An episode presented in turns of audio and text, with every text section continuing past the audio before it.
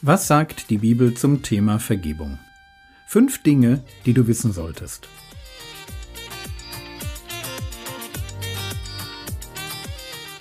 Theologie, die dich im Glauben wachsen lässt, Nachfolge praktisch, dein geistlicher Impuls für den Tag. Mein Name ist Jürgen Fischer und wir wollen uns heute mit der Frage beschäftigen, wie wichtig ist es, andere Menschen um Vergebung zu bitten.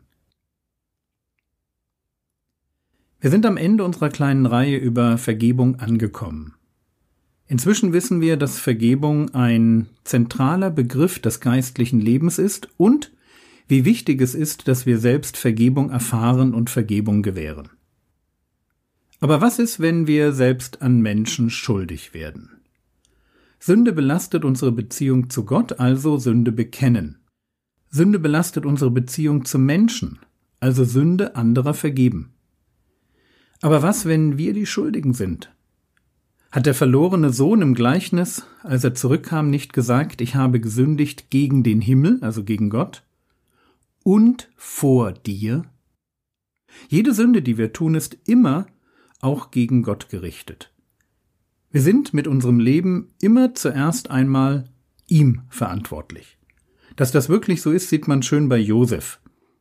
Als der im Haus des Potiphar lebt, und die Frau Potiphar ihn verführen will, dann weist er ihre Avancen mit den Worten zurück, wie sollte ich dieses große Unrecht tun und gegen Gott sündigen? Es geht Frau Potiphar um Ehebruch. Aber Josef sieht nur, dass er damit Gottes heilige Gedanken zur Ehe missachtet.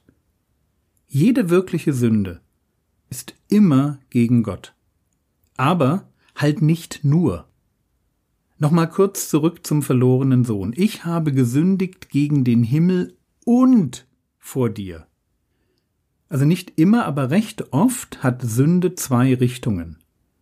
Sie ist immer gegen Gott und oft genug gegen Menschen gerichtet.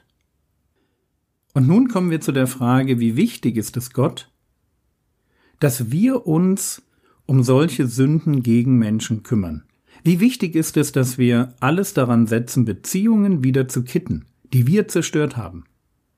Und bei der Frage werden wir in der Bergpredigt fündig. Matthäus 5, die Verse 23 und 24. Wenn du nun deine Gabe darbringst zu dem Altar und dich dort erinnerst, dass dein Bruder etwas gegen dich hat, so lass deine Gabe dort vor dem Altar und geh vorher hin, versöhne dich mit deinem Bruder, und dann komm und bring deine Gabe dar.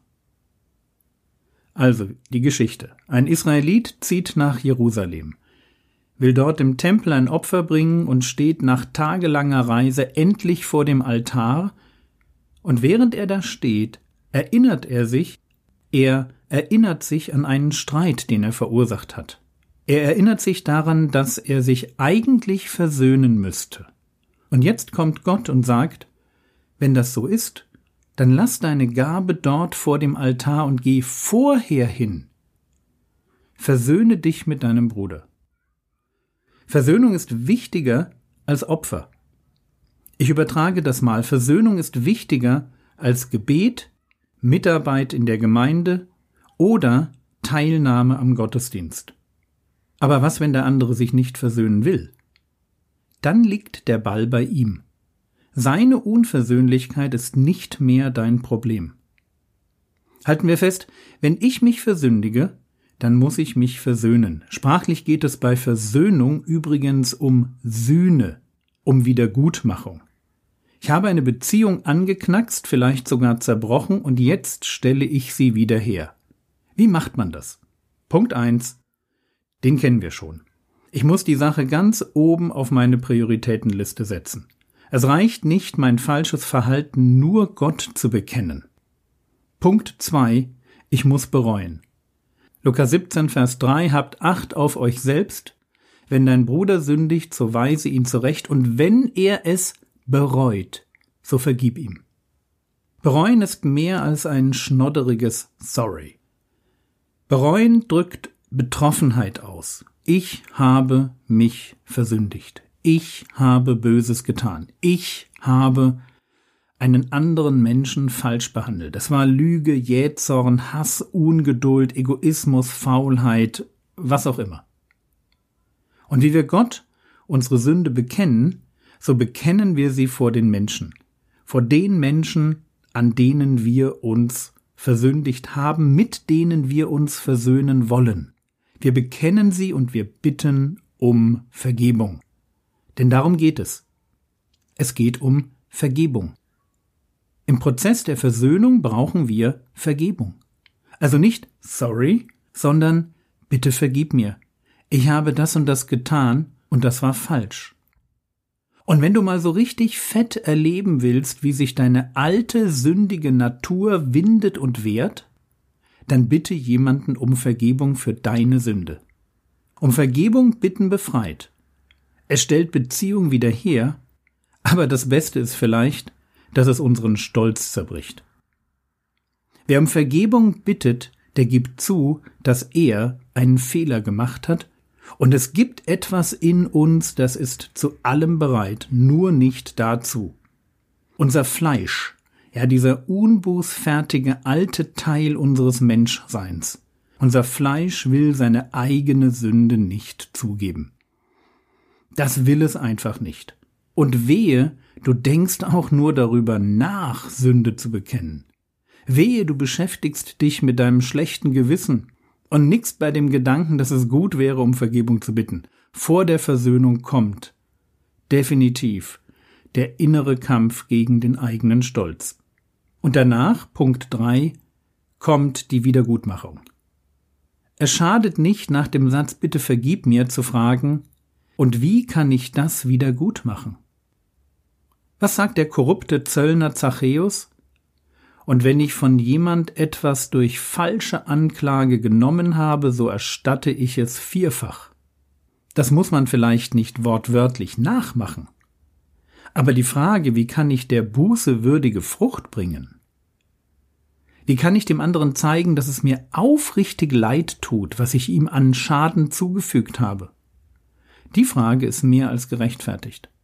Und vielleicht gibt es sogar noch einen vierten Punkt. Sünde ist nämlich immer etwas, das es zu bekennen und zu lassen gilt. Vielleicht wäre die Frage interessant, hast du eine Idee, was ich tun könnte, damit mir das nicht mehr passiert? Einfach nur ein paar Vorkehrungsmaßnahmen. Und wenn ich nur jeden Tag damit anfange, dafür zu beten, dass ich diese Sünde in den Griff bekomme. Oder dass ich Menschen und Gelegenheiten vermeide, die mich verführen oder dass ich anfange, genau das Verhalten zu trainieren, das biblisch richtig wäre. Unsere Frage war, wie wichtig ist es, andere Menschen um Vergebung zu bitten? Antwort, sehr wichtig. Setz das ganz oben auf deine Prioritätenliste. Dann geh hin, bitte um Vergebung und überleg dir, wie du deinen Fehler wieder gut machen kannst und welche Möglichkeiten es gibt, ihn zu vermeiden. Und bei alledem weil es geht um Sünde. Bei alledem eines nicht vergessen. Wir leben aus Gnade. Was könntest du jetzt tun? Am besten machst du dir eine Liste mit den Menschen, die du noch um Vergebung bitten musst. Und fang damit an. Glaub mir, wer um Vergebung bittet, der wird frei. Und wenn dir die zurückliegende Woche gefallen hat, dann überleg dir, ob du für mich beten möchtest. In der App unter der Rubrik Mehr findest du ganz aktuelle Gebetsanliegen und natürlich auch die Möglichkeit, einer Mailingliste beizutreten. Der Herr segne dich, erfahre seine Gnade und lebe in seinem Frieden. Amen.